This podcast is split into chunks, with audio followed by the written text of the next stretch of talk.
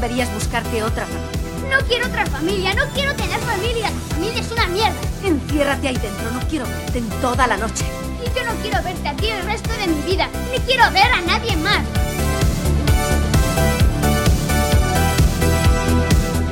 Pues, o sea, hoy va a ser distinto entonces. A ver, aquí me veis bien porque aquí no lo estoy sujetando, pero estoy hiper cerca. Se oye perfecto así. Haz el sea, favor de no culo. moverte más. Joder, genial. Vale, genial ahora ya solo falta a Dani mm, Sí. comprarle un micrófono decente. Sí, porque él no se lo va a comprar. Así que yo le haría un ya pequeño me lo compraré, pedido chicos, en pero Amazon. he tenido como una semana un poco movidita y tal. No me ha dado tiempo a ir a mirar el puto micrófono. Que No, no, lo compras por internet, tío. Lo compras por internet. It's a one-click situation. Lo compras por, por online. Por- Por el canal. Pero me oís, me oís mal. No.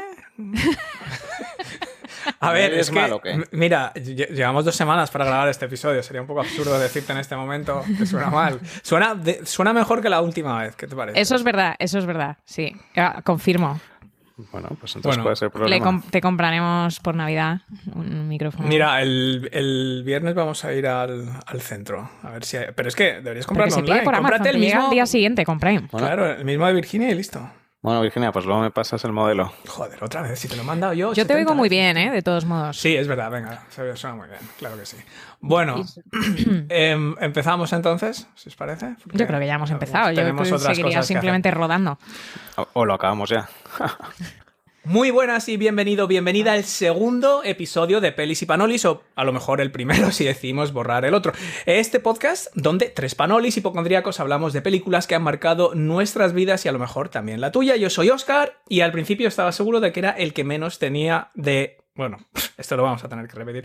Yo soy Oscar y al principio estaba seguro de que era el que menos idea tenía de cine de los tres, aunque cada episodio tengo más dudas. Por si acaso, al otro lado está mi hermano Dani, que es el que suena mal, y ha trabajado más de 10 años en Hollywood. Hola, Daniel. Hola, ¿qué tal? Bien, estamos bien, gracias por preguntar. Y mi hermana Virginia, ex publicista y ahora escritora medio famosilla que también sabe algo de esto, aunque seguramente menos de lo que cree. Hola, Virginia. Mm, Jódete y baila. Bueno, yo me he comprado el micrófono. Sí, eso So- también. Soy obediente. Eso te da puntos. Si me habéis dado el paseo hoy, que ha sido espectacular. Salgo media hora a dar el paseo, una hora antes de empezar a grabar y nadie se acuerda de nada, todo el mundo tiene problemas, no sabes cómo funciona el audio, no tengo el micrófono. Yo estaba no viendo la Bluetooth. película ipso facto, no te lo he Ah, contado, pero fenomenal. mientras me escribías Muy que bien. sí había puesto las preferencias Estáis bien en muy el bien Zoom. preparados. Bueno, ya conoces a los panolis. Y en el pase de hoy vamos a hablar de Solo en Casa, la película navideña por excelencia, también conocida como Mi pobre angelito en algunos países, porque se ve que hay gente en los estudios de cine que tiene bastante afán de protagonismo y quizás menos luces que un árbol de Navidad. Antes de empezar, un aviso importante, si te gusta este podcast, puedes seguirnos en Instagram o Twitter y si te gusta mucho, mucho, puedes unirte a nuestro Patreon para Primero, que Dani se pueda comprar un micrófono y ayudarnos a decidir qué películas vamos a comentar, acceder a contenidos exclusivos solo para miembros y un montón de sorpresas absolutamente extraordinarias que de momento también son sorpresas para nosotros.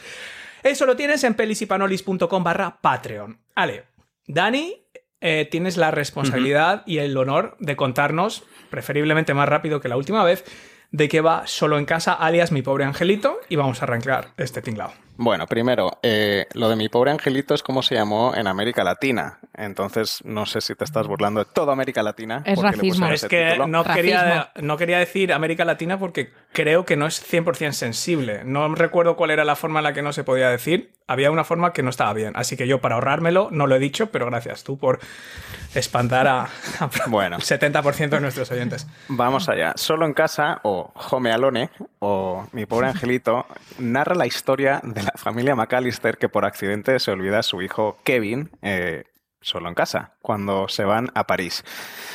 Y pues en fin, creo que eso es un poco la peli, ¿no? Kevin se queda Mm. solo en casa y pasan muchas aventuras porque unos mm, ladronzuelos intentarán robar la casa de Kevin, pero él se defenderá rápidamente se arrepentirá mucho de eh, haber querido mm, desear que su familia desaparezca y pues con un mensaje muy bonito la familia se reúne el día de Navidad.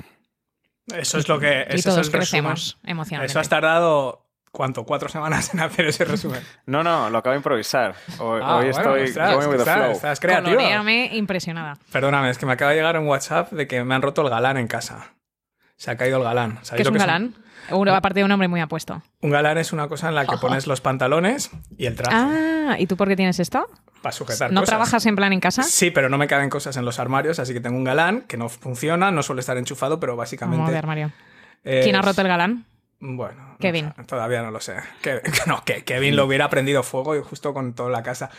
Bueno, pues eso es un poquito solo en casa, mi pobre angelito. Em, ¿Recuerdos de esta película? ¿Tenéis algún recuerdo mm, cuando la visteis por primera vez? ¿El impacto que os causó?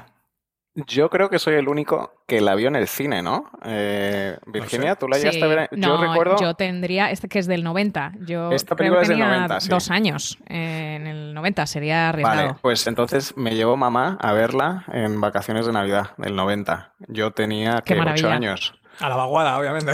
Al, al- claro, a la vaguada. McDonald's y cine de la vaguada. Alias Madrid 2. Siempre tuve Joder, la ¿no? curiosidad de saber qué es Madrid 1. ¿Madrid 1 qué es? Madrid 1 es Madrid en sí.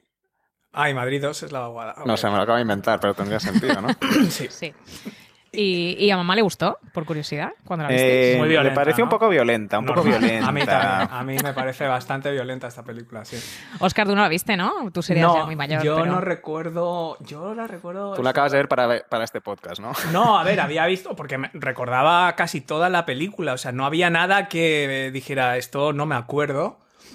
Mm, hab- había a lo mejor pequeños detalles que sí que es verdad que ahora me he fijado más, y, pero, pero yo no recuerdo, a ver, desde luego, yo creo que en el cine no la vi, si esto fue en el, en el 90, 76, 86, 89, 90, 4, 14 años tendría yo. No estaba yo para ir a ver estas películas, yo estaba en fase de Claro, thrashing, cool, es verdad. thrashing, Karate Kid y... Bueno, no te hagas el duro porque me acuerdo que uno o dos años después eh, trajiste una copia pirata de Solo en Casa 2 que vimos en casa eh, con tu amigo eh, Javier, puede ser Ferreira o algo así, y te la trajiste pirata. Sí, sí, sí, me acuerdo totalmente. Grabada, de Yo estas no- copias grabadas en el cine. No está invitada a estos no planes. Me veo, no me veo pirateando solo en casa 2 con Bueno, 16 pues la, años. la pero próxima bueno. vez que vayas a casa, búscala porque está ahí el VHS con, con la carátula cutre. ¿Tú, tú sabes También que- trajiste, también so- trajiste el Padrino 3. Ah, pero es que ya sé de lo que estás hablando. Diversas Eso las opiniones. compré en un mercadillo en Egipto. Ah, vaya, entonces sí, compras Joder, estas qué cosas. específico. Bueno, yo no sabía, yo no sabía que eran piratas. Yo vi solo Pero casa ya. 2 por 30 centavos y dije, pues Sí, qué buena ya. oferta. Sí, esa Oye, es la qué excusa rápido de ha salido Yaya. el vídeo. También. Sí, qué rápido ha salido en vídeo y qué raro que parece una fotocopia la portada en blanco y negro. Será, será porque para, para ahorrar papel se adelantaron a todos. Sí, bueno, ¿y tú, Qué bueno. Virginia, recuerdas cuando viste esto? Por primera vez no, pero yo llevo viendo esta película una vez al año, todos los años por Navidad. Eh, infalible. O sea, hay, hay varias, ¿no? En la, en la que rotamos Sí. cada año, pero esta es la que no puede fallar. O sea, algún Además- año te puedes saltar lo actual y a lo mejor, pero solo en Sí. casa bajo ningún concepto. Vale. Sí, una cosa muy importante que ha impactado mucho a nuestra familia con esta película, hay muy poco, en general, nos gusta ver las películas en versión Tío, sepárate original, un poco al micrófono, que parece que te lo vas a comer, así haciendo... pero si lo tengo bastante separado. Bueno, tío, es que no eres podcaster, añade no eres podcaster profesional. No, A ver, nada. espérate, ¿ahora me oyes mal o qué? No, si te oigo muy bien. El tema es el pequeño balbuceillo. Igual Vale. se está comiendo un plátano. Ajá. No, no me estoy comiendo nada, tío. Mira, de verdad, iros a la mierda. No, pero cógete un vaso de agua si eso la próxima Bueno, vez. estabas diciendo que es verdad que vemos las pelis siempre en versión original, ¿no? Porque Sí, somos exactamente. gente prepotente, pero en este no, caso. en eh, general crecimos un poco con, la, con, con eso, con- no sé, culturalmente Sí, como que sí. veíamos las películas en versión original, Eh, pero hay dos excepciones, que siempre las veíamos dobladas y a Mm. fecha de hoy pues seguimos viendo dobladas. Una Sí. es Solo en casa y Sí. la otra es Los Los, Goonies, Goonies, que sí. ya hablaremos de ella. Pero Sí. bueno, Solo en casa es infinitamente más divertida mucho, doblada mucho español más que en divertida. inglés. Sí, Totalmente. o sea, y es que en la- en la película ha creado su propio universo lingüístico, digamos, gracias al doblaje español. Es como que la sube a otro nivel. porque Tiene una mezcla entre cosas tan españolas como puede ser porquetas o cotorreando o chiquitín, pero luego a la vez muy americano, ¿no? Como nombres como Murphy. o Yo lo Buzz. único que me... Sí. ha- ¿Sabes una cosa que me sorprendió? Yo empecé a verla en inglés ahora y me chocó tanto que lo tuve que cambiar porque era como muy Otra raro. es como- película. Es, otra película. Pero me, em, me llamó la atención una parte cuando el tío, cuando se monta la mundial en la cocina y la pizza y toda esta historia y, el- y todos le están regañando a Kevin y el tío le dice, no sé cómo es en español, es- le dice, mira la que has liado, Kevin. En, en inglés le dice, look what you did, you little jerk. Y, y- y eso ha ofendido a mucha, mucha gente. O sea, es decir, hay foros enteros en internet diciendo, pues si, si mi hermano le hablara así a mi hijo, eh, no se iba a ir a París. No sé. Pero funciona también viceversa, fíjate, porque Hay- en, el, en el original le dice algo como, eh, le dice la madre, vamos a subir arriba, y él dice, sí, eh, ya estamos arriba, dummy, que es como tontorrona o tontaina, y en español le dice, si no hay más pisos, tonta. Sí. Y digo, yo ya, vamos, yo le hablo así a mi madre, ya te digo yo, que Sí, no, bueno, vuelve- también. no vuelvo a hablar a mi madre. nunca Bueno, ha evolucionado la sociedad, ¿eh? te tenías que pasar un día por casa. Pero bueno, em, vamos a ver, vale, solo en casa, yo creo que esto es un poco ideas. mm, Para ti, Dani, es una tradición ver esta en Navidad, o sea, te quiero decir, ¿es una cosa así como tan formal como Virginia o no? No tan formal, pero siempre acaba cayendo, la verdad. ¿Qué me estás contando? La ves todos los años, además, normalmente Es conmigo. una buena. Eh, Navidad. Es una bueno, buena sí. película. La más una- familiar de todos. Es que creo que tiene algo como nostálgico. Es a que- ver, co- No sé si vemos nuestra infancia un poco reflejada en la familia McAllister, ¿no? Puede ser. Esto es un poco pedante decirlo, pero somos de familia bien. No sé, a ver, a mí, a mí me parece, bueno, tiene, tiene la, la típica casa americana en los suburbios, o sea, muy bonito. Mira, Sierra. Eh, Sí, o sea, tiene es, es una Navidad, es como muy, muy tradicional, muy clásico, muy bonito, está hecho muy bonito. Ya una cosa que no me había dado cuenta, cómo es ¿os habéis fijado lo de que, que todo es rojo y verde? Sí, sí, Mm, sí, toda, la, sí, es la- una- eh, es- toda la decoración de la casa que es espectacular. es impresionante pero es toda- todo, pero todo, las kettles, las sartenes, la, la Sí. madera de la cocina es rojiza, sí, sí. el cuenco, La las bata de Kevin, sí, la sí. bata, la, la camisa, la, Todo. el pijama, o sea, todo es como, eh, yo creo que esos, esos colores, al final es como una película que es, es, eso es muy navideño, es una película muy hogareña y muy agradable, pero yo os tengo que decir, esta vez me he flipado de lo violenta que es. O sea, yo no sé si es ya la edad, y, y- pero francamente me ha incomodado un poco, también porque me he recreado mucho. Es decir, he pasado más tiempo viendo vídeos de médicos de urgencias, eh, cirujanos y traumatólogos comentando cuántas veces realmente se hubieran muerto los cacos, Oh, los, los wet bandits, que, que, que- que viendo la película, seguro. Es seguro. que la, la película realmente es como una versión eh, real de, pues, de las de las de Itchy animados, Scratchy, ¿no? es Itchy Scratchy. Itchy- Sí, Itchy Scratchy, que a la vez era también una pared de Tommy Jerry, Mm. ¿no? Y del Coyote y el Correcaminos, o sea, este tipo de cosas, pero llevado Es a un- plan es a la... Exacto, a la vida real, entre comillas, ¿no? Eh, A ver, a mí lo que más me gusta de la película es la primera hora, más o menos. Sí, o sea, sí. hasta el punto en el que entra en la iglesia, luego ya sale de la iglesia y es todo acción y tal. Hay un antes y después totalmente. La película Sí. está dividida en dos. Vamos a hablar de esta primera parte. Vamos a centrar un poco em, la película, o sea, un poco la premisa general sobre la que se construye esta película eh, es una locura. Es decir, la película es absurda de cabo a rabo, si lo piensas. O sea, Bueno, Sí, bueno, es, es una, es, de estas es de estas últimas películas también antes de que eh, todos tuviésemos teléfonos móviles, ¿no? Que, que hoy en día quizá Sí. ya no, no, no funcionaría, Hmm. ¿no? Está, cuando, pues eso, sí, si te perdías o te quedas solo en casa, pues de repente es como... Era un hostia. problema, sí, era un problema real. Sí. Eh, bueno, eh, eh, también se da una serie de, de- de coincidencias, ¿no? Que si se va la luz, que si se va el teléfono, pero bueno, eh, también es que era más complicado en esa época. No, pero no, es que aparte, sí, todo eso son detalles. O sea, primero, he leído por ahí que esto se escribió como en un fin de semana al guion y se nota. O sea, se, no, se, se nota. de Eh, espera, porque- espera, espera, Uh, espera, un espera. respeto por John Para Hughes, un un poco. Es que. John Hughes escribía los guiones a plan en dos semanas. Ah, bueno, o sea, loco. como que era habitual. Pues, eh, Sí, eh, pues pero, esto tío, fue en dos escribió- días. O sea, escribió- hay una sabes- línea roja entre dos semanas y dos días, ¿no?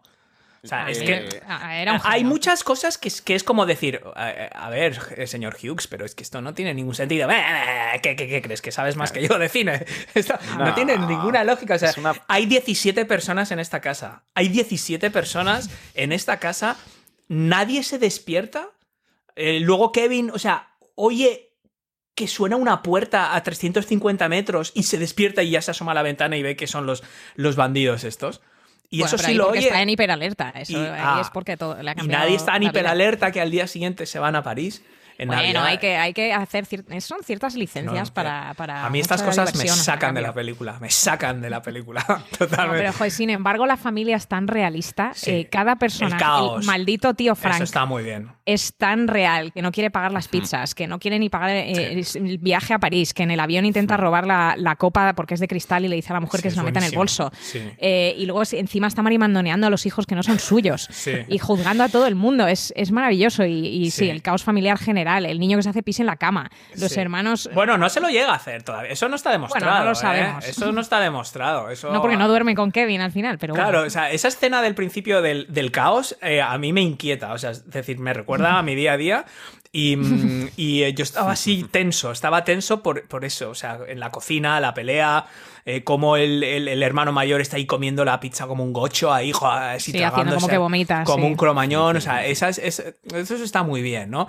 Ahora, también pienso que el odio a Kevin, o sea, el odio generalizado, este niño estaría traumatizado y por eso dicen luego que Kevin realmente tiene un trauma y que ah, incluso hay una teoría que acaba siendo Jigsaw. O sea, que Jigsaw Saw, es, un, es una secuela realmente y que Jigsaw de mayor se convierte Sí, o sea, Oscar, ¿y esta teoría de dónde la has sacado? de internet, todo lo que sabes que de dónde la voy a sacar. Pero de de rebuscando mucho, ¿no? Porque o sea, no, no es lo Informándome, que tío. se... Ok. Informándome para preparar este podcast como una persona responsable y un conductor de programa eh, profesional. Veo que a Oscar no le gusta solo en casa, pero. Sí, me encanta. No, no, me gusta, me gusta. Me gusta solo en casa, me gusta. eh, y bueno, esa escena, ese guirigay inicial, concluye, podemos decir, esta, esta escena. Pero espera un momentito, Sí. antes de, de- de seguir avanzando. O sea, el- desde el principio, lo- lo- los créditos de inicio son una maravilla de diseño sí. gráfico y la banda sonora de John Williams, que Sí. yo creo que es lo que eleva esta película A otro al más allá. Tiene una banda sonora espectacular y desde el principio, que tiene un- ese diseño gráfico de los créditos, me encanta. De Kyle Cooper, por cierto, que diseñó Sí. películas, mm, bueno, muchas películas de miedo, los créditos, tipo Seven, ¿no? O- y, to- y todas las de American Sí, sí, Horror sí. Story,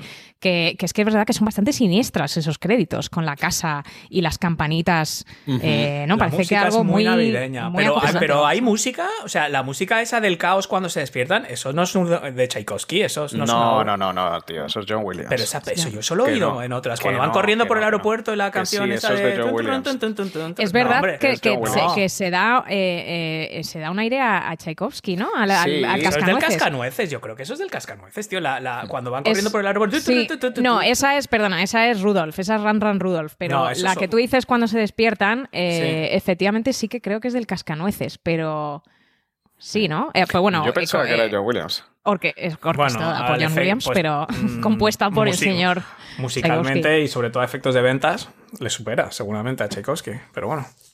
Sí. Eh, Bueno, en cualquier caso, mola mucho la música. Mola mucho, mola mucho este principio. Bueno, no sé, algo que queráis comentar de, de esto hasta, hasta lo que es ya el aeropuerto o pasamos directo ya a todo lo que es el, el momento clave que otra hay otra cosa que he visto en un vídeo de internet que dicen cosas de mm, cosas de solo en casa que, que realmente la película entera es ridícula.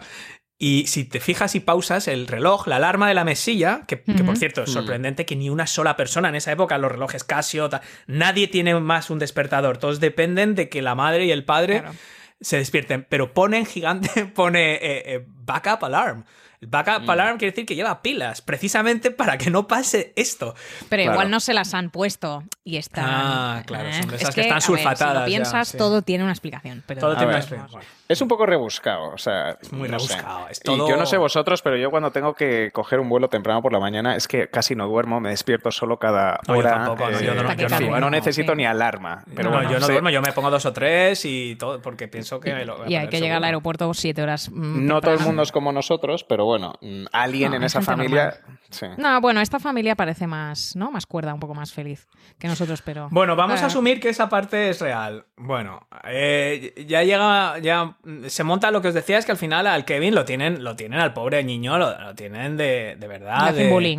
Le hacen un Bueno, el bullying. niño es un poco especialito también, ¿eh? es un No es tanto, pero el niño no es tanto. Lo único que dice el pobre. Ah, Lo bueno, único, hacen referencias a cosas que ha hecho. lo único ¿no? que Lo- dice es que le ayuden a hacer la maleta. No, Es no, pero luego no ha estado jugueteando con eh, las, las cosas de su padre, con lo de la caña de pescar y. y Porque todo nadie eso. le hace caso. Es el, es el niño pequeño y nadie le, nadie le está haciendo caso. Está haciendo preguntas, está diciéndole a la madre que le ayude a, a preparar la, la maleta. El narcotraficante, el padre, pasa de él. Y, y todo es así. O sea, y luego todos los hermanos diciéndole que si es un incompetente, que si es un no sé qué. O sea, es que es No, los hermanos sois así. Los hermanos mayores sois. Hablando de hermanos, el, el- ¿cómo se llama este? El, Buzz. Buzz. el Buzz, este, fijaros, en contraste a, a ET, que dijimos, precisamente me acuerdo que dijimos que dentro de lo malo era un hermano mayor, al final, bueno, ni dentro de lo malo, era... No, era buenísimo. Este es el prototipo de película ochentera, noventera de hermano, de hermano desgraciado, ¿verdad? Sí. Bueno, sí, pero a ver, luego también vemos a Kevin ir,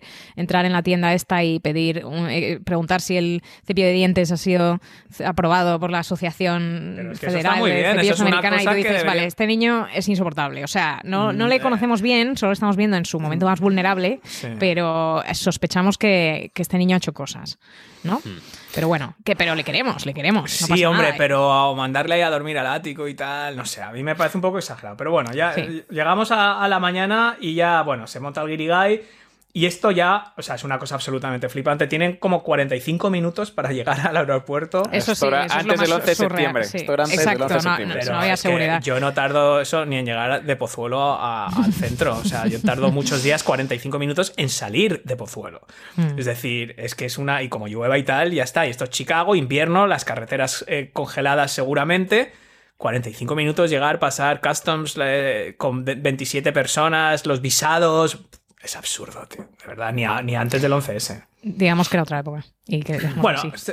es verdad que te meten la prisa esa, ¿no? Te, estás agarrado al asiento como te decir, meten "Ostras". una ansiedad, sí, sí. No, Sí. Entiendes más o menos que, ha- que haya podido haber un error, que con tantas personas Sí. no, no estén eh, pensando en todo. Eso, es- eso te lo puedes creer. Sí, A- la- verdad es que- a, me- sí. a medio, a medio camino entre la casa y el aeropuerto, es verdad que se te ha podido escapar uno. Sí, hay que, hay, que, hay que agradecerles que por lo menos lo han intentado. O sea, es decir, se han dado cuenta que hay 27 hilos sueltos y han intentado ir atando unos pocos. Por ejemplo, cuando ya la hermana mayor, o no sé si quién es esa la que va contando a los niños Sí. y, y aparece el vecino ese repelente. Murphy. Que, el Murphy este. y, y haciendo todas las preguntas. Este y, coche usa gasolina sin Sí, plomo. sí, Oiga, sí. conteste. Sí, sí, sí. Ese, ese, desde luego, ese yo creo que ese era el que estaban deseando los padres que se fuera también. O sea, que lo cogieran por accidente y que se llevaran a ese. A pa- Ese se va a. Orlando, como hacíamos Se nosotros. va a Orlando. Me voy a Florida, concretamente a Orlando. Sí. Había- hay unos memes, ¿no? En internet preguntando qué hace el padre de Kevin McAllister que puede Sí, esa es eh, pagarle eh, un viaje a, a- no, a los cuñados, a los tíos, a los primos, a los niños, a París, Sí. en primera, los adultos. Y claro, ¿qué hace el padre de Kevin McAllister, no? Para... Y yo pensé, economista. Como Hay, hay teorías. Hay, hay teorías. Cirujano. Os voy a decir una cosa y esta cosa me he dado cuenta yo y no la he visto en internet para que veáis lo inteligente que soy. Es decir, esto, esta es mía, es mi teoría. Tiene que ver algo con banca o finanzas, que puede ser más oscuro o más claro. Y os voy a decir por Me has impactado. Hay un momento cuando están en la furgoneta, casi al principio, cuando salen los ladrones en la furgoneta y dicen, esa es la mejor casa de todas. Dice, tiene todo lo que queremos. Y empieza a decir, estéreos, Mm, eh, sí. vídeo, joyas, dinero en efectivo. Y luego dice, y acciones, ne- y seguro Es que verdad. también acciones negociables en bolsa. sí, es verdad. Y yo ahí me quedé, ¿qué? O sea, es- no, es- no tiene sentido. O sea, ¿para qué dices eso? Ya entendemos que quiere robar esa casa porque tiene estéreos, vídeos, joyas, dinero en efectivo. ¿Cuál es la razón? Vosotros, tú, la Pero- escritora. No, es ¿Por que esto- qué? ¿Qué viene esto a era cuento? una- Y A mí me hace que mucha gracia. Acciones negociables en bolsa. Yo creo que esto era una obsesión muy específica de los 80, Ah, bueno, esto sí. es el 90, ¿no? Porque en la Wall cristal también cuando roban y abren la caja fuerte de Nakatomi, yo me acuerdo de pequeño y digo, ¿por qué sacan? ¿Qué es eso? Eran Los como... bearer bonds son, son Bearer bonos, al, bonds, son ¿qué bonos al es portador. Pues son bonos que es mucho dinero y la clave es que son al portador. Entonces tú no tienes. La, la- la clave de eso es que luego a la hora de blanquear eso, mm, es como el dinero en efectivo. Es decir, no- tú eres el portador de eso. Tú no tienes que justificar por qué tienes esos bonos ni nada. O sea, no es como, como otra cosa que Pues puede es tener. que eh, se ve que eran no los sé 80, si debería seguir hablando de 90. esto. porque- Estás dando mucha Era información. la, ¿no? la época de Wall Street, los UPs, pues supongo que, que sí, que es que molaba la idea de... De tener en tu casa una caja fuerte con acciones canjeables en el mercado, negociables en bolsa. Es un poco. Sí, bueno, ahí hay teorías de, de todo tipo, aunque también dicen que, que no. ¿Qué más teorías hay? Que no, paga el, que no paga el viaje, no lo paga, lo paga el tío de Francia. O sea, la pregunta clave realmente es: No, ¿quién es el ¿qué tío de? Francia? Bueno, es que luego sale el, el apartamento del tío de Francia, que sale el tío la Frank sacando Eiffel. las gambas, Sí, con la con la- Torre Eiffel de fondo. Y, Ojo, y unos, ojo. y, bueno, y un es salón que, que, parece estáis María mirando. Antonieta. Claro, es que vosotros sois como de esos que señalas, a la, señalas la luna y os quedáis mirando el dedo. Joder, macho. que- o sea, al Qué final- eh, Claro, es que la clave aquí no es qué hace el padre de Kevin y por qué se llama McAllister, que eso ya lo podemos dejar para otro día, sino qué hace el otro en París, que es el que les invita a todos. No, pero yo, yo no creo que el de París les invite a Sí. todos. Yo creo que... No, sí, no lo dice él y por eso dice que se siente culpable que los niños vayan en, en turista y ellos van en primera y... No estoy y él se- seguro. no sé, pero además es un hombre hecho a sí mismo, no viene de buena ¿Quién? familia el ¿Quién? padre de Kevin, porque él Por- le dice que de pequeño, que a él desde luego sus padres, que vamos, para Sí. viajar iban en camioneta y desde luego a París no. Lo dice así como muy expectivamente, como si hubiera sufrido una infancia de clase O, o baja. como si hubiera robado Media todas baja. esas acciones negociables en bolsa. También ¿Por las qué estás poniendo en duda el honor del padre de Kevin? No, Porque es hay un muchas hombre cosas- aparentemente amable. Ya, pero hay muchas cosas sospechosas. Paga Por ejemplo, pizza. ya, pero está todo el día Bueno, viendo películas de gángsters. ¿Quién tiene esas películas de gángsters Eso- continuamente? No sabemos si la es de Paz o del tío Frank, la película. Cosas blanco muy y negro. raras. Ya, cosas. ah, Hay algo que a mí me chirría de esta persona, de verdad os lo digo. Este hombre luego dice al principio, la primera vez que sale, dice, ¿dónde está mi enchufe o mi adaptador? Dice, ¿cómo me voy a afeitar en París? Pues como se ha afeitado la gente durante los últimos 700 años, con una Eso cuchilla. solo demuestra que es un poco pijorria, ¿no? Y que ha perdido un poco el, No sé, chicos. el contacto con... No sé, chicos, aquí huele a gato encerrado. Bueno, en cualquier caso, eh, no vas a destrozar esta película para el resto de nuestras vidas. Eh, Bueno, venga, a ver, decir, vamos a decir eh, que es, es muy bonita esta escena. No, no, no, es muy. La película está, es muy divertida, va a un ritmo maravilloso. Es verdad que sí, que luego empiezan, luego empiezan las. Ya el surrealismo se va a otro nivel, ¿no? Cuando, cuando Sí, va sí, mano a mano contra los de- cacos. Sí. eh, y, y- y parece un reto real, ¿no? Para Mm, ellos, eh, mm. conquistar la casa, quitarle la casa a este niño de 8 años. Señora, tengo 8 años. ¿A usted qué le parece? Eh, pero bueno, ¿y qué? Es una película navideña, es una película infantil, es una película muy bien escrita y tiene. Tampoco creo que, que- que la misión sea buscarle la- el realismo necesariamente, No, no, sino bien, sentir las emociones, el viejo Bueno. en la iglesia. ¿no? Y, y la gran diferencia de la película probablemente fue el casting de Macaulay Culkin. A vosotros os, eh, eh, Mm. creo que a todos nos gusta, pero os pone un poco nerviosos. Oscar, a ti? 100%, 100%, 100%. Lo tenía aquí apuntado. Me estresa mucho, me estresa su cara de Como, susto. como grita, ¿no? Me estresa el grito. De hecho, yo he estado viendo la película por la noche. eh, claro, tengo el cuarto de Nacho está al lado, está durmiendo y, y me- y lo tengo que bajar corriendo porque de repente empieza a gritar, a gritar, a gritar. Y, Mm. y- y me sorprende. O sea, esa cara además de que va siempre despeinado, que parece estos de los grupos japoneses, de estos que cantan, ¿sabes? De los niños, estos cantantes, que está Es siempre verdad. como despeinado, tipo hipster, eh, no sé. Me estresa, me estresa, mm, me estresa. Está la doblado, verdad. algunos gritos están doblados y otros no. Esto me parece muy Hmm. curioso. El grito famoso, eh, que cuando se pone el alcohol en la cara, está doblado en español. Eh, pero ah, luego hay otros que, que han decidido dejar. Me hubiese gustado estar en la sala cuando decidieron cuáles, cuáles se quedaban y, y cuáles no. Eh, Sí. Pero, joder, el doblaje, yo, los gritos que hacen en inglés a mí me ponen más nerviosa, ¿eh? Fíjate. Son como guturales. Em, Eh, el Kevin, eh, desgraciadamente, he visto vídeos eh, modernos y es mm, este chico ha, ha ido, ha ido a peor, ¿eh? Ha ido muy a Bueno, peor. Como Macaulay- casi todos los niños actores. No, no, no, pero es que no ha desarrollado. Es que no ha desarrollado. Es que se ha quedado como una especie de monigote. O sea, ¿la habéis, ¿habéis visto? Sí. Sí, Ah, a vi- ver, eh, Macaulay desapareció unos años, ¿no? Y tuvo problemas. Hombre, Pero es que se ha quedado como un niño, como con cara de niño pequeño estirado. ¿Sabes lo que te digo? O sea, Es no tiene cara de adulto. Ten en cuenta que por esta época luego pasó mucho tiempo en el rancho Neverland con Michael Jackson. O sea, se dio que Sí, va del no pobre entre unas cosas y otras. Sí, pero eso no te afecta la que no te desarrolle la cara, A ¿sabes? ver, Bueno, también, también es genético, porque su hermano Kieran Culkin, que es el que hace del primo que se hace pis en la cama, Fuller, eh, también tiene una cara parecida y bueno, y este sí que ha ido a, se ha hecho ahora muy, es muy ¿Quién lo iba a decir, no? Ese es su primo. ¿Quién lo iba a decir? Sale en Succession, ha ganado no sé cuántos Emmys. No tenía ni eh, idea de quién era este. y tiene Sí, sí, una sí. cara similarmente eh, im- inmadura. A mí me parece agradablemente inmadura, por así decirlo, pero tienen un poco la misma cara, yo creo. No sé, yo no he visto al, a este- al Fuller, Pues no es le he porque no has visto pero- Succession, que es una obra maestra. No, es muy no recomendable tenido- en HBO. No he tenido tiempo. Lo- Hay una cosa curiosa luego en la, en la escena del avión, por lo visto, sale la, la mujer de, de Chris Columbus, del director, es la zafata. Mm. Sale, eh, la que sale con, el, con un bebé es la suegra.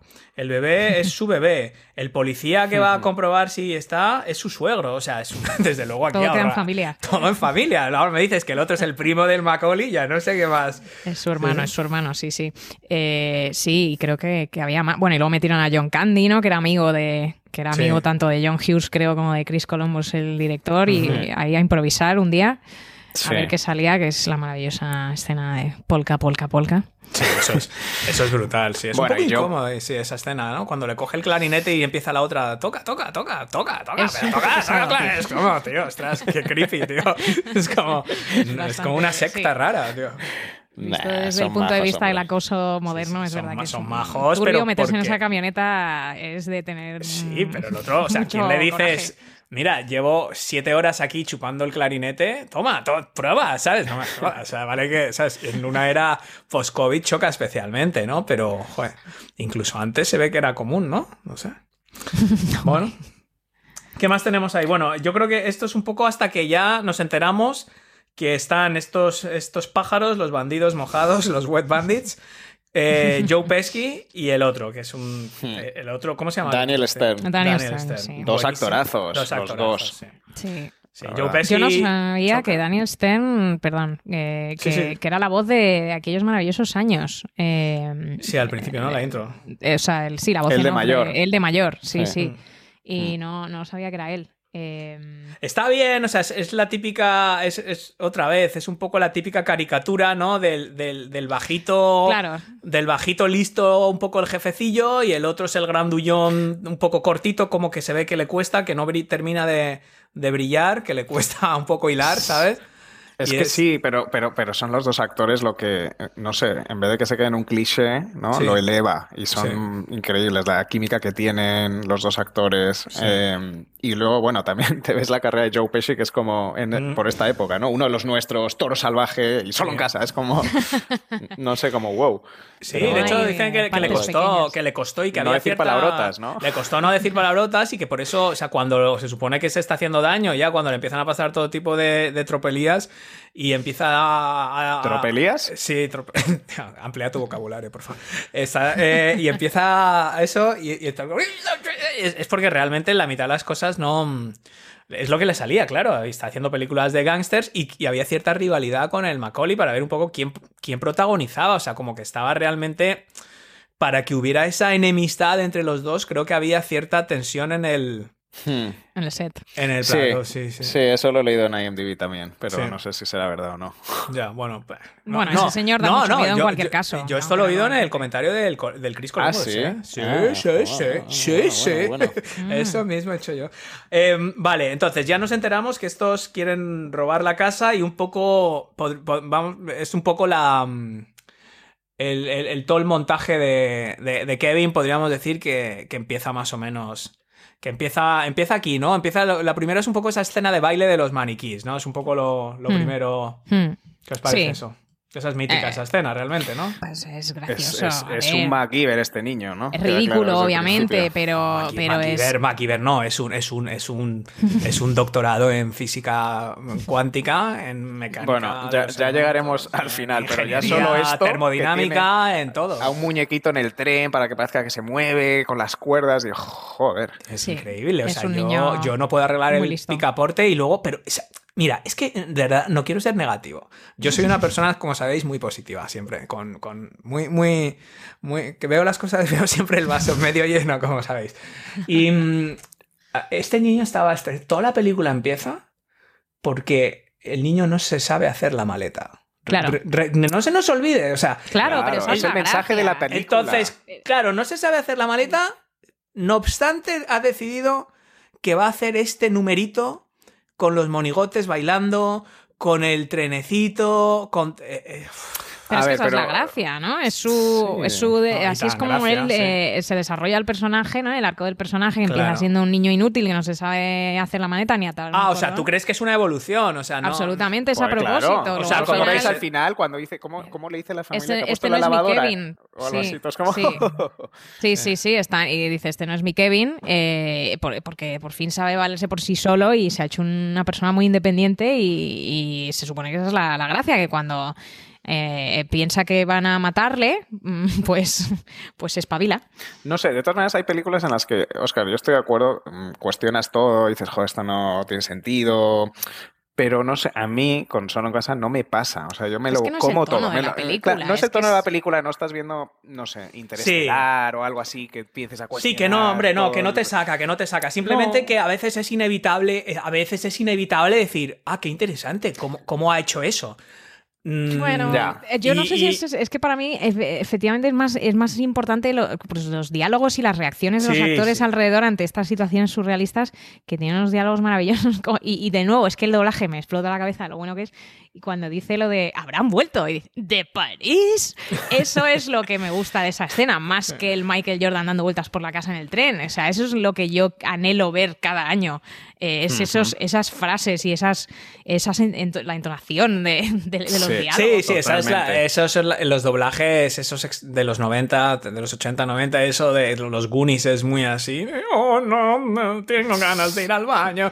Eh, Pero ese maravilla, ese maravilla, tipo de sí, sí. voz eh, es Bueno, lo la, que marca. sin- sí. la de Joe Pesci, sin ir más lejos, que en inglés es muy Joe Pesci, ¿no? Es como Sí, una sí. vocecilla muy... Sí. Y de repente tiene una voz, que, que creo que es el doblador de Antonio Sí, Banderas, sí. y, y lo hace todo todavía más como gracioso y, y no sé, y, y chocante, por así decirlo.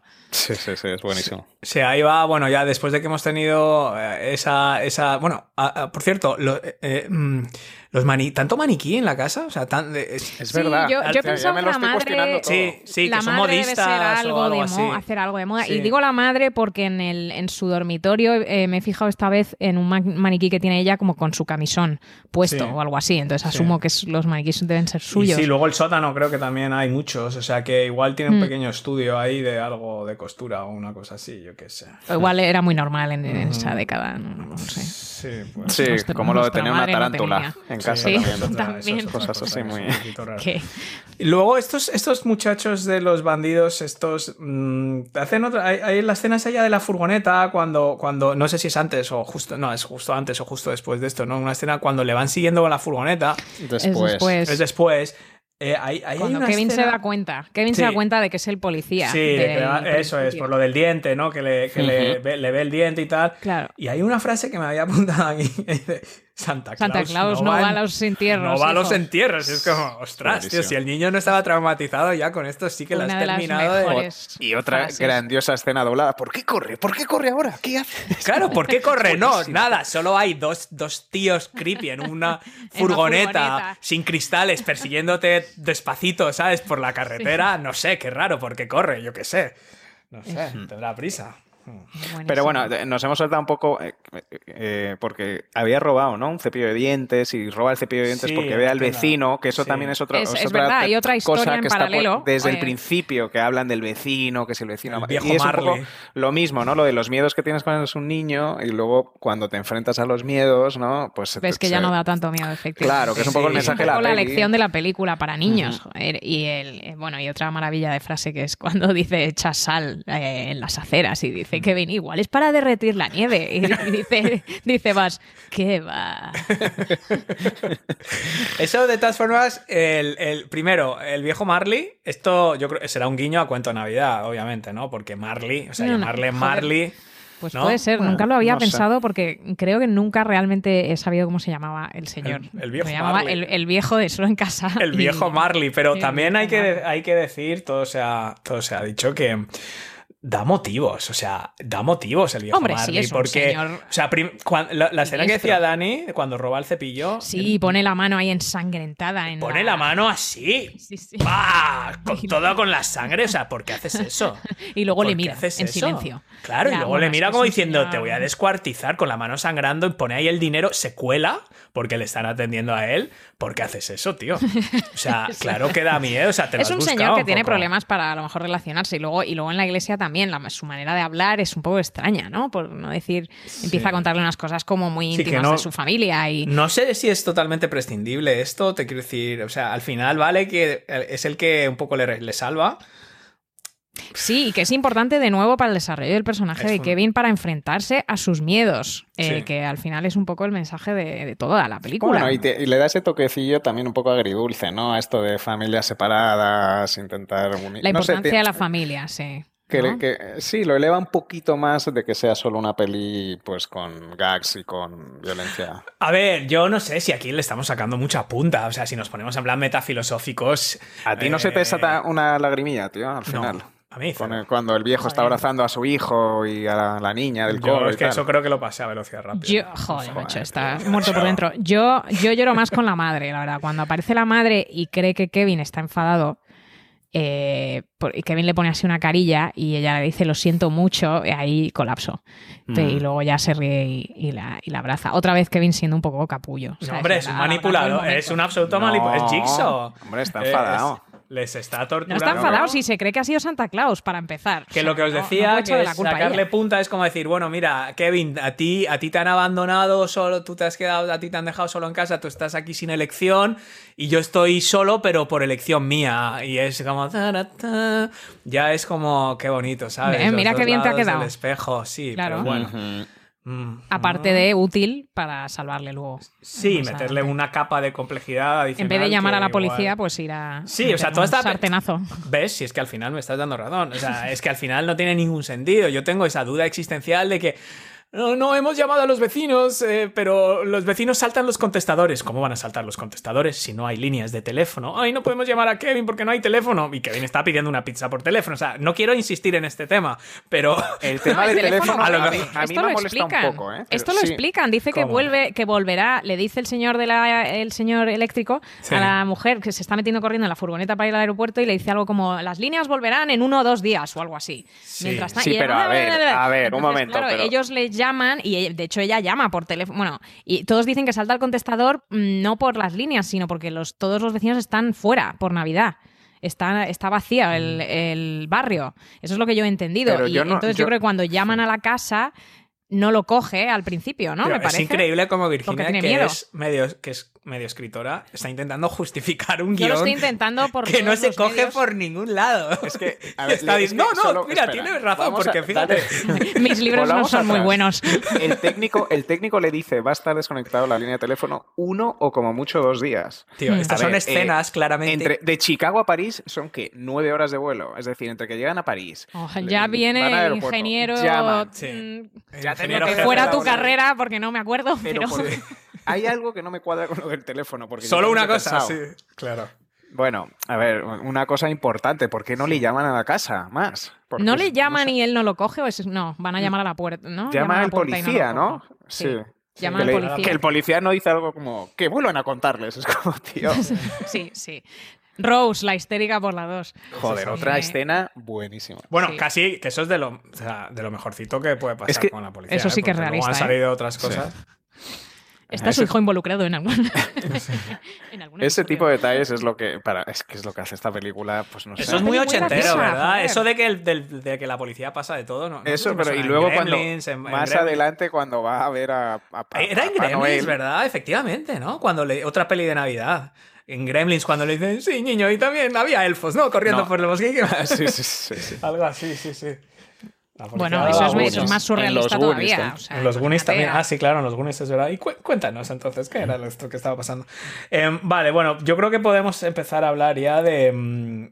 De, mm, de, de la de, la matanza de Texas que se que es un poco es un poco tremenda. No sé yo ya os digo que a mí me parecía gracioso es lo típico que me suena habérsela puesto a los niños míos cuando eran pequeños y se partían Sí, se partían. Bueno, se Nacho se, parten, se moría. se y a moría Nacho además de que se risa. parece mucho a. Kevin. eh, de esto cuando de, era más pequeño. de todo lo que es caerse, jajaja, mira cómo se ha caído, de que se chocan y se caen por las escaleras. Bueno, es Esto a los niños a un niño pequeños. le hace mucha gracia. Pero claro. Oscar, ¿tú no te acuerdas cuando tú eras pequeño? Todavía tenemos por ahí esas cintas antiguas de Bugs Bunny y de todo esto. Vale que eran dibujitos animados, pero era lo mismo. Bueno, creciste también con no, esas cosas. Jackass. O sea, yo, yo me encantaba Bueno, Jackass, Jackass también. y ver, ¿no? ya tenías 20 años. Bueno, a ver. ya no se eh, sostiene, chicos. Humor amarillo. ¿Os acordáis de humor amarillo? Sí. Em, Bueno, todos los vídeos estos que ponían a, fin- a, a final de año, ¿no os acordáis que ponían unas, re- unas recapitulaciones de estas? Sí, sí, De, de, sí, golpes, gente que se cae, sí, gente que claro. se cae, pero yo eso me hacía mucha gracia porque yo me acuerdo eso de los deportistas, el de la pértiga que se le parte, eso era clásico que se ponía en España como de especial fin de año. Era como, "Oh, mira las estúpidas olimpiadas de gente que ha acabado en el hospital con 27 huesos rotos. Vamos a verlo. Y yo ahora lo veo y no, no puedo mirar, o sea, yo ahora no puedo ver Jackass. te duele el cuello, ¿no? No Solo puedo ver, no, me duele todo, o sea, es decir, este que, que te partes de risa porque, oh, mira, da una voltereta y se ha dado con la cabeza contra el trampolín, mira, se tiene que tirar a por él, claro, porque se ha En muerto, este ¿sabes? caso no es solo eso, también es, eh, para empezar, el montaje y cómo está editado y el ritmo que tiene, junto con la música, que no, si os Sí. fijáis, no, no suena la- encima de los gags, sino que suena justo hasta antes del gag y luego deja que el gag sea como la broma final Sí. y luego continúa, cosas así y, y el hecho global de que est- estamos hablando de un O sea, niño que, que recupera el que a control. vosotros os parece gracioso, básicamente, ¿no? Os, os parece muy O sea, chistoso. a mí este tipo de humor no me suele gustar y de hecho Mm. sé que esta opinión no es nada popular, pero no me gusta nada Aterriza como puedas, por ejemplo, que me parece Sí. que tiene un humor, ¿no? Parecido, no lo sé, porque no, No, lo he visto pero- mucho. No, hombre, distinto. hombre, Son más gags esto- visuales. Esto es una, un, un- un esto de, de- de pedorreta. No, pero, pero ¿cómo está coreografiado? ¿Cómo va progresando? Em, Otra vez, lo- las el, voces, el los ingenio, comentarios. el ingenio de las trampas. O sea, Sí. todo eso. A mí No, tampoco me gusta el- normalmente ver a alguien pegarse leches durante 15 minutos, pero, pero es, que, a es mí muy ya se me brillante hace... cómo está hecho aquí. Ya, pero va- vamos a... Primero, luego... Luego podemos hablar un poco de la actitud de Kevin durante todo esto, porque no es decir... Kevin es sociópata, sí, pero... no, no, Kevin es psicópata. O sea, Kevin es psicópata, literalmente, porque es como que habéis tenido suficiente o queréis más. Eh, eso, eso denota cierto. O sea, está disfrutando, no es que esté protegiendo. Mm, Cuando dice, eh, o sea, aparte tiene doble personalidad, porque por un lado te está diciendo, esta es mi casa y tengo que defenderla, perfecto, muy bien, oye, defiéndete y tal, pero luego cuando ya pasas a a agredir abiertamente, a hacer daño y tal, eh, de repente se te ha desdoblado la personalidad. No es que vas a defender tu casa, es que vas a por ellos. Es que vas a por Chico. ellos. Oye, que, que de- pero tú de qué lado que estás? se vayan, claro, que no entren en su casa. Que me, vas con que Harry sí, que no. pero sabemos lo que le van a que hacer, no hace falta recrearse tanto. A mí me resulta. Mm, ya os digo, eh, primero la actitud de Kevin me preocupa, me resulta bastante preocupante, pero mm, desde un punto de vista psicológico, eh, y sin entender, pero lo justo para decir, mira, este chico igual habría que evaluarle.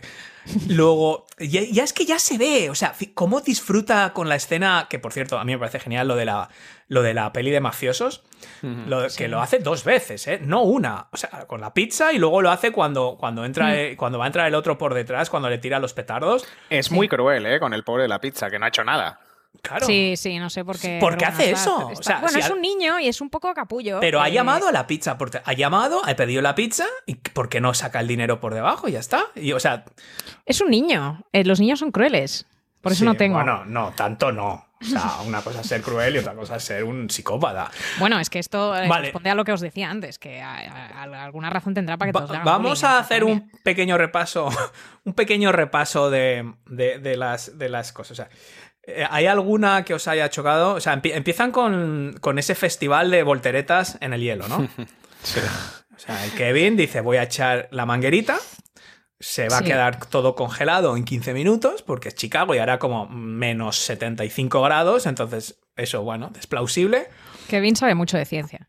A ver si su padre es ingeniero, porque incluso lo de el, el hierro caliente que le pone a la puerta, o sea, no sé, son A mí me termo- encanta es, el termo- detalle- es termodinámica, o sea, es decir, es un, es un, es un genio de. Pues como Jigsaw. Realmente. El que, el pomo de la puerta tenga la M de McAllister me parece maravilloso. Es como en busca de arca perdida, ¿no? Cuando se Eh, sí. el- sí, sí, cuando la de la escena. Y justo además se lo mete en la nieve y todo. Eso no es Sí, sí, sí, accidental, sí. eso no puede ser accidental. ¿No? Es, eh, no sé cuál es mi gag favorito. ¿Cuál diríais que es vuestro favorito? Pero, ¿qué entiendes por favorito? O sea, Eh, pues lo- bueno, sé el que más os ha hecho reír o el que más os gusta o el que más... Ah, es que a mí no me ha hecho reír ninguno. Ninguno, francamente. bueno, bueno. Oscar, Pues el ninguno. que más, eh, yo qué sé, eh, Mira, curioso el que ha parecido, a lo mejor. El, de, el, el que más. El, el más terrorífico a efectos de probabilidades de muerte. Os voy a hacer un repaso porque me lo he estudiado, ¿vale? O sea, es decir, yo ya os digo que en cuanto descubrí que había médicos de urgencias que, es gente que a mí me inspira mucho respeto e incluso los idolatro. Mm. Y, y entonces empecé a... De, de verdad, o sea, es decir, ¿cuántas veces hubiera muerto cada uno? O sea, Mm. seis, ocho, más o menos. Pues la del cubo, cuando ya deberían de estar probablemente muertos dos o tres veces. Mm. O con mm, muchos huesos rotos, con quemaduras de tercer grado. em, lo del cubo. El lo cubo de pintura, ¿no? El cubo de pintura, o sea, yo lo que he visto es que el impacto de ese cubo y han calculado la velocidad, la trayectoria, la fuerza de la gravedad. daño cerebral serio, No, ¿no? Me imagino. Te hace doble daño. Primero, te hace triple daño cerebral. Primero, te pega en la cabeza. ¿Vale? Te pega en la- te, te- te lanza, te lanza desde el cuarto o quinto escalón, te caes para Mm. atrás. Al caerte hacia atrás, te das con la nuca contra el suelo. Pero es que luego hay un efecto rebote, que no sé cómo se llama, tiene un nombre francés, que es como cuando, cuando de repente te frena la cabeza porque te has caído de espaldas y te has dado contra el suelo, el cerebro recibe ya ahí el segundo impacto, después del cubo que te ha dado en la cabeza. Pero es que luego la, la cabeza rebota hacia adelante Mm. y el cerebro se choca contra lo que es la parte frontal de la cabeza. O sea, son tres lesiones cerebrales. Han hecho un vídeo 3D de este. No, no, hay mil, hay mil análisis de esto, de, o sea, las vértebras, por supuesto, o sea, el cuello probablemente estaría roto, porque el impacto, o sea, el latigazo cervical que te pega, o sea, te parte el cuello, aparte de darte tres impactos en el cerebro. A mí siempre me impactó bastante la, la quemadura que le hace con el soplete en la cabeza. Sí. Porque digo, o sea, joder. Me se mueve, que se no quede se mueve. intacto en esa. Que claro, no- se tiene que Es que quedar intacto porque estaba medido a la perfección al milímetro para no que abrasarle la cabeza, ¿no? Te Sí, creo que sí, tenía sí, un sí. casco que estaba, tenía que estar absolutamente congelado Bueno, para, es no, que, para no quemarle mm, el cráneo. Eso es lo otro que mola, que esto es antes de efectos por ordenador en, Mm. en general y, y, pues tienen dobles, tiene gente que está haciendo estas piruetas de verdad, el fuego es de verdad. Piruetas, tío, qué clase de palabras es esa. tío? Oye, tío, ¿cómo era lo del, cabriolas. lo del diccionario que me has dicho antes? Haciendo Aquí, cabriolas. aquí se usa un diccionario de 1930, parece ser. Sí. A mí me gusta el de las plumas.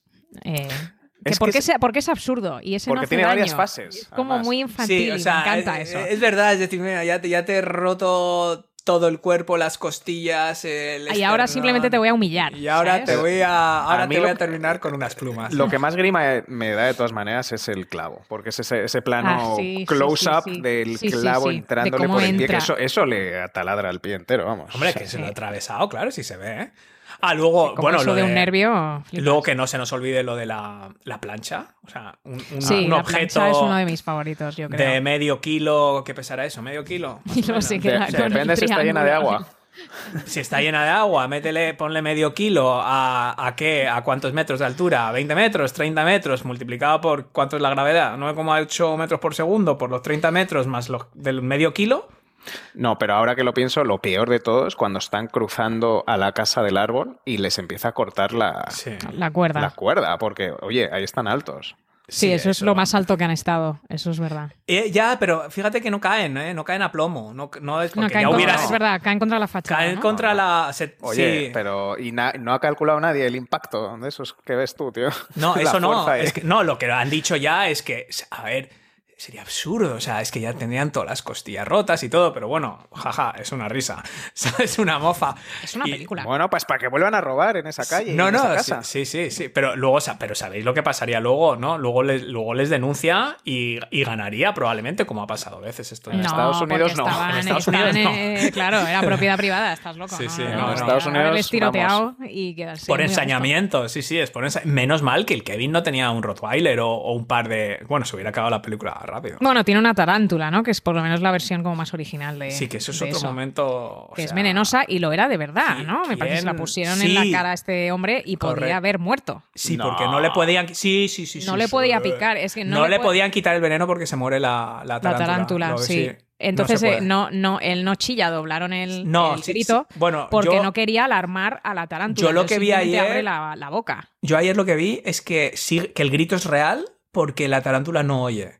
Pero tenía que estar muy serio? quieto. Sí, eso, Ah, bueno. yo, había, yo había leído que no quería gritar Pues y que mira. entonces hizo el grito luego en sala. eh, Ahí tienes con internet. doblaje, Ahí tienes eh, internet. Yo, yo, no quería alarmar eh, a, la, a la tarántula venenosa que podía matarle.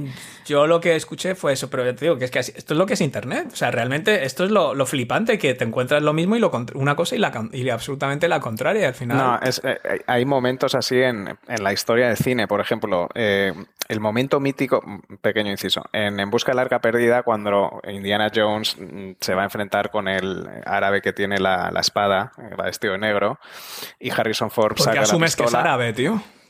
Es por algo en concreto. Eh, Bueno, sí, están en Túnez y van todos vestidos como árabes. Le pega un tiro y le mata, ¿no? Y entonces durante años todo el mundo decía, qué momento más brillante. Y Spielberg dijo, sí, es que Harrison estaba malo y como que no teníamos tiempo, estábamos perdiendo la luz, no sé qué. Entonces le dije, joder, pues pégale un tiro y ya está. Sí. Sí, Y es Harrison Ford ha dado también he oído eso. 2.000 entrevistas diciendo, pues no es que yo no quería hacer la escena y yo le dije a Steven, Steven, ¿por qué no mejor le pego un tiro y ya está? O sea, Hay varios momentos así en películas que, que no se sabe ya cómo surgieron o qué pasó o de quién fue la idea. Eh, Nunca Esto, sabremos. esto también, de todas formas, esto ya sería una discusión para otro día eh, y sería muy entretenida de lo fácil que es realmente plantar, plantar cosas en internet y, y se van perpetuando y, un- crecer. y una web, la- efectivamente, una web le copia a la otra, otra a la otra, a la otra y a, y a ver quién dice que eso, que eso no es así. Esto lo hemos oído. o sea, ¿Dirías yo- que esto es lo de disinformation?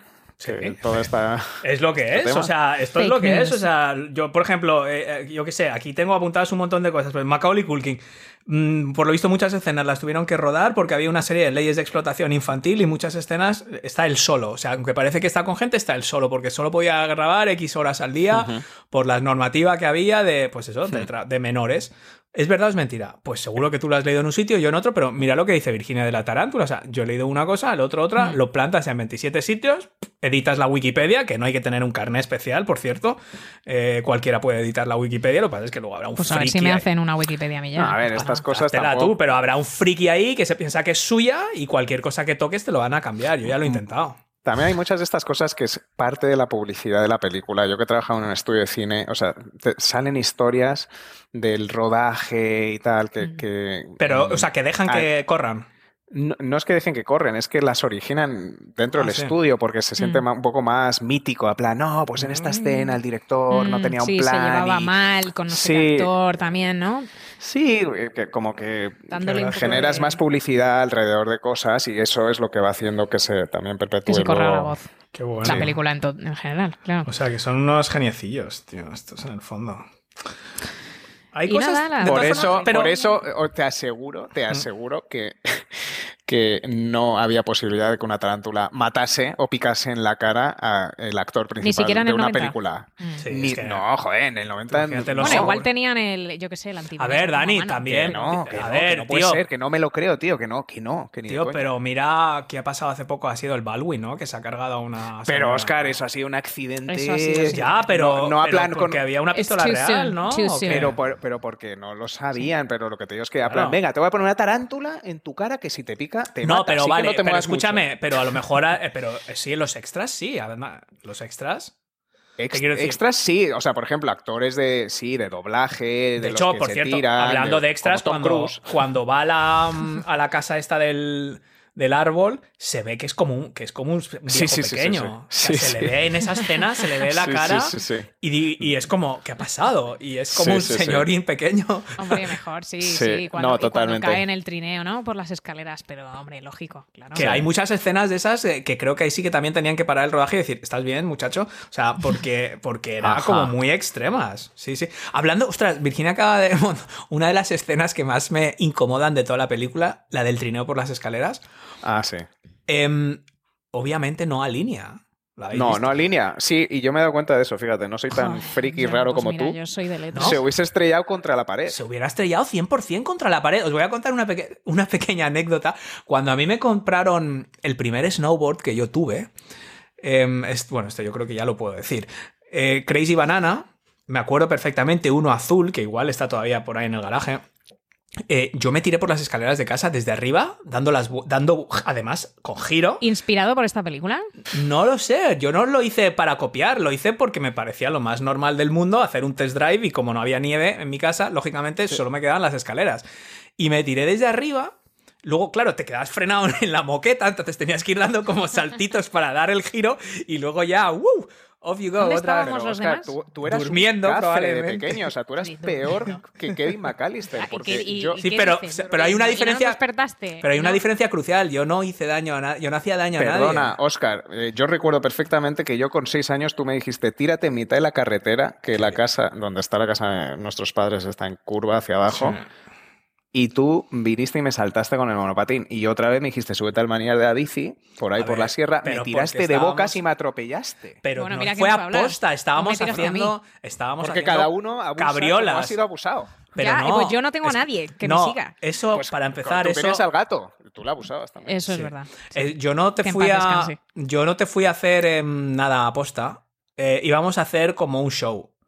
Lo de la bicicleta. era como un show. Era como. Los Von Trapp otra vez. Era un poco así, es decir, Dani se sentaba en, el- en la barra de la bici y juntos saltábamos. Era un espectáculo para el lucimiento de los Pero, dos. ¿Qué dices? podía Estamos en mitad del campo, no había nadie mirando. Estábamos practicando para cuando viniera mamá y papá hacer como un espectáculo y enseñarles cómo saltamos la roca. Mamá estaría encantada. Yo no recuerdo nada de eso. A ver, no, obviamente, ¿cómo voy a calcular que en, que en el aire te vas a caer tú de la bici y te voy a pasar por encima? Es que no pensé que eras tan torpe. Pensaba que irías agarrado, tío, que sería lo Pero normal. iba agarrado, tío, pero saltaste una por encima de un Porque bache era un espectáculo nunca Subió la visto. bici Claro. metro y medio en el aire Claro. y todo eso. Era sí. un espectáculo nunca visto y lo que dices de la cuesta no te mandé nada. Estábamos haciendo skate, estábamos bajando, Oye, y otra pregunta, la cicatriz que tienes en la frente, ¿cómo te la hiciste? montando en trineo, tío, como No, no. McAllister. No, no, bueno, No era, montabas en trineo, era un tipo de trineo distinto. Era un tipo de pero trineo era muy Kevin improvisado, McAllister. ¿no? Os repito, eh, Kevin McAllister es, es- sí, bueno, es un poco como lo No de, bebáis, es un poco como lo de Kevin McAllister, eso es verdad, porque es un poco un trineo por un sitio donde no tendrías que estar montando un trineo. Ni Pero por lo menos había nieve y no me estrellé contra una puerta, sino contra un coche. Eh, Pero bueno, eso ya es otra historia. Bueno, Para otro día. Em, sí, para otro día. Que, Pues nada, em, aquí concluye la película. bueno, no, vamos a seguir La porque no, y todos felices. no, no creáis que hemos terminado. O sea, luego hay muchas otras escenas que, que, por cierto, muchas se podrían haber evitado fácilmente si estos eh, personajes no fueran tan cortos. Porque, por ejemplo, cuando entra por la ventana eh, ya descalzo y, y- y el otro ha roto pues las bolitas de Navidad y tal, y pisa, o sea, ¿qué, qué, qué persona no va mirando? Mm. ¿Dónde estás pisando? ¿Te metes por una ventana y no miras el suelo, tío? ¿Sabes? Bueno, no él sé. tampoco es muy. Y además está un poco nervioso con todo lo que está acaeciendo. Y también, si lo piensas, ¿cómo sabía Kevin que se iban a dividir los dos? Que No, es este iba a intentar locura. entrar por abajo y luego iba a salir descalzo y luego entonces iba a entrar por la ventana.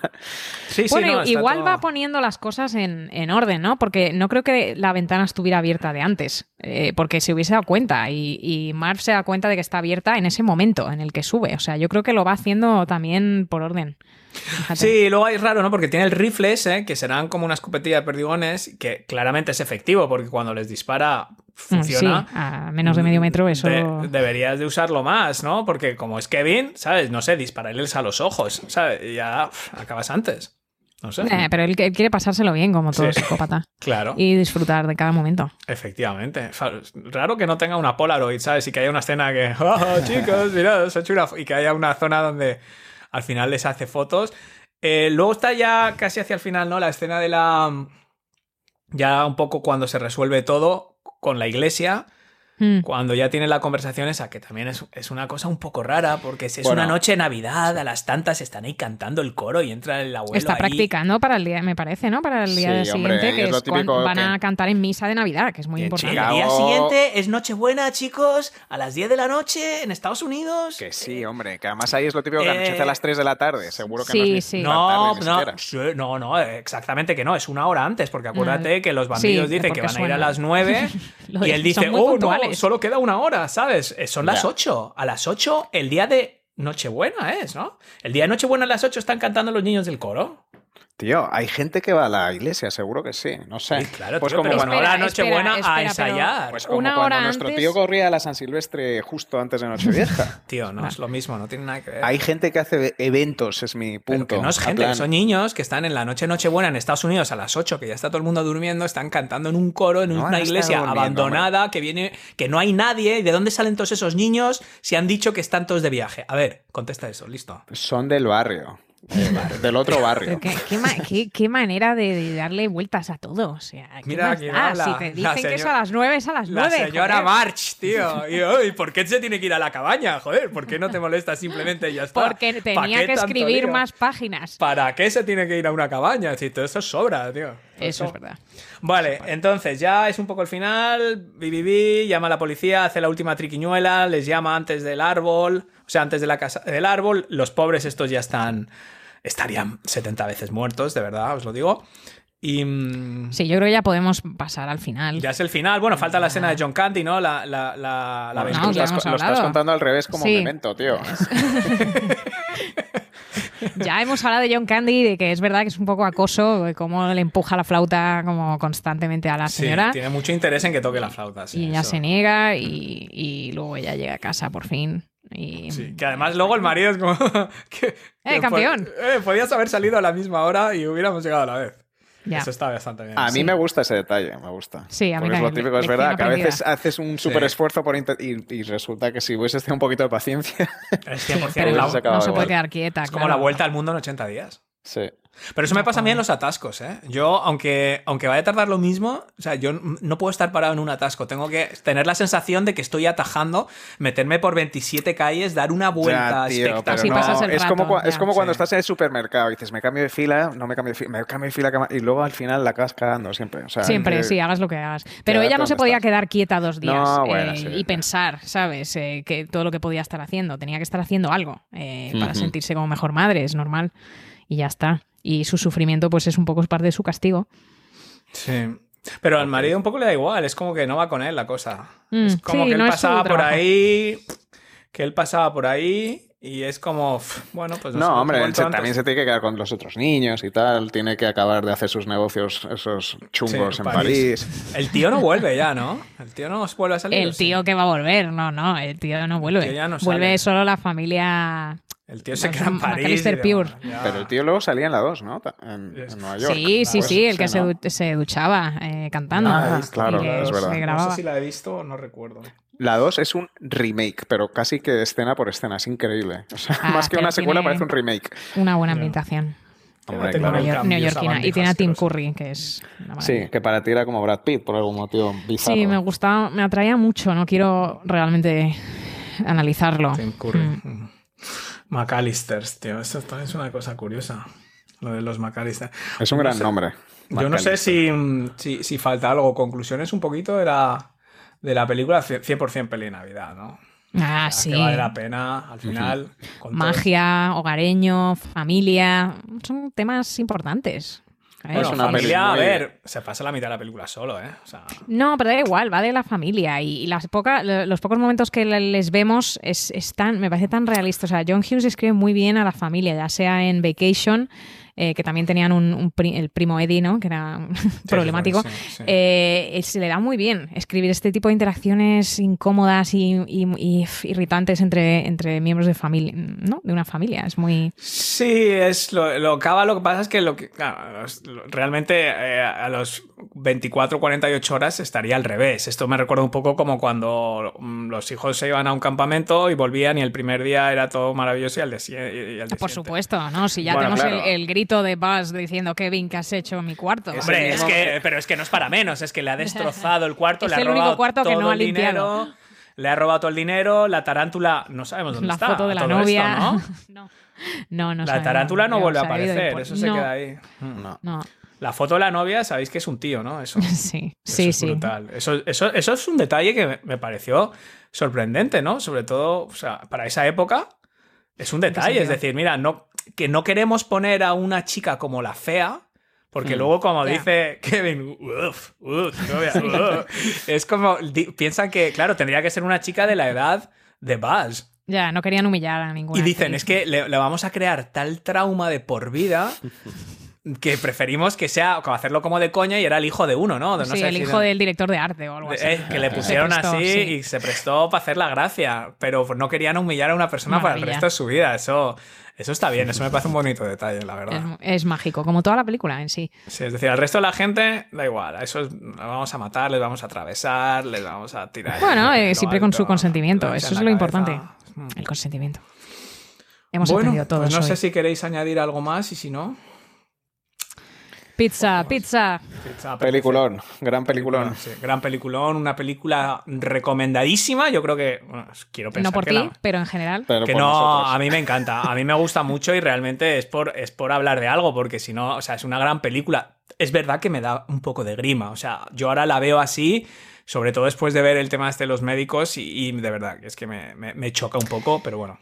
¿Dónde la pondríais en, digamos, vuestro, no sé, top 5 de pelis navideñas? O- De pelis navideñas, sin duda, Sí. la primera. Ah, sí. Sí, yo creo que sin duda. Es la que no puede fallar cada año. O sea, hay muchas que me gustan, pero Es que es una peli ligera solo de en ver, casa ¿no? Porque tiene como- que ser Sí, está. número es uno, una- yo creo. Sí, ¿no? o sea, yo es que no, no sé, no tengo un ranking como tal. No, hombre, pero pues, pues Virginia antes habla de Love Actually, obviamente está también, no sé, Qué bello es vivir, un poquito más serio, a lo mejor, La jungla Milagro en la calle 34, para Es mí que es una- Wood. Mujercitas. Que Bueno, Mujercitas es- sí, aunque es trampa, porque esto, esto es anual, esa peli, en todas las estaciones, pero sí, empieza con, con la Navidad y entonces parece una peli navideña, pero se puede ver todo el año en realidad.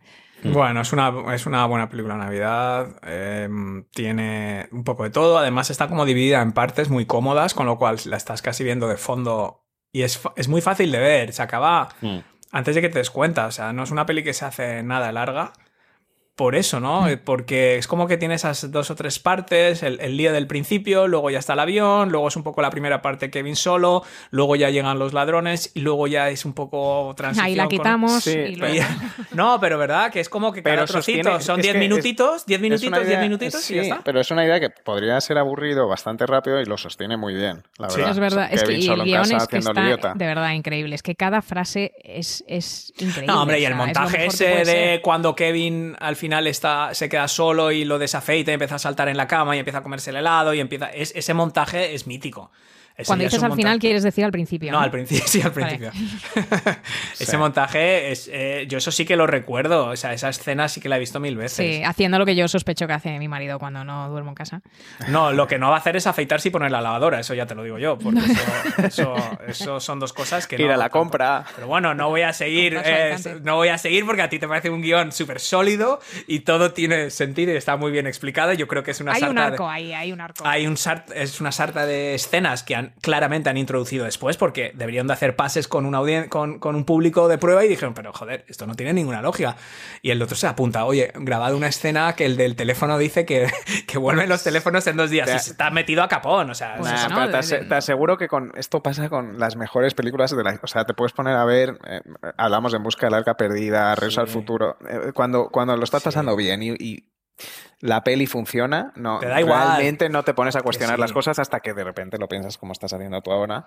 Hombre, Así, pero para- porque nosotros vemos las películas, o sea, vamos, yo las veo y procuro ver cosas que no he visto antes, porque para decir qué bonito, qué bonita la música, fin. O sea, hay cosas que te metes y ves la película en otra luz. Y ves otras cosas que antes no te habías fijado y otros puntos de vista. Y lo bueno sigue siendo bueno, porque son películas, las que analizamos aquí, las que hablamos aquí, que mm, teníamos una opinión, pero yo creo que el volver a verlas y informarnos a lo mejor un poco más y leer un poco y ver algún documental y, ir tirando un poco del hilo, yo creo que enriquece un poco la experiencia, que en parte es lo que queremos que, que se lleven también los oyentes, ¿no? Un comentario, distintas cosas que a lo mejor no se habían fijado, pero al final, al final, rara va a ser, yo creo, la película que hablemos aquí, que digamos, mira, ¿sabes qué? Después de verla creo que es una mierda y he cambiado por completo de opinión. Yo creo que las películas supongo que... lo que estás haciendo tú en este- No, es decir, estoy viendo agujeros y lagunas que antes no había visto, que no me había fijado. Es verdad que ahora me choca la violencia como no me había dado cuenta antes, pero me sigue pareciendo un peliculón de Navidad, súper agradable, súper fácil de ver eh, y, y muy mítica. Así que Yo creo que por... Corran, corran a sus televisores. Corran a sus televisores y bueno, esto ha sido solo en casa y hasta aquí ha llegado este episodio de Pelis y Panolis, un episodio navideño, aunque probablemente para cuando estés escuchando esto no va a ser Navidad ni de coña. Si te gusta el podcast, no olvides dejarnos una valoración de 5 estrellas en Apple Podcast o Spotify. Si te gusta mucho, mucho, lo que estaría genial es que subieras un selfie a Twitter o Instagram con tu DVD o con tu VHS favorito mencionando arroba pelis y panolis para que te podamos poner cara. Y por último, puedes hacerte productor del programa y acceder a ventajas exclusivas solo para miembros en pelisipanolis.com barra Patreon. Sobre todo, hagas lo que hagas, no te pierdas la próxima peli aquí en Pelis y Panolis. Yo soy Oscar. Yo soy Dani. Y yo soy Virginia. Gracias por rebobinar y hasta el próximo episodio. Quédate con el cambio, sabandija asquerosa.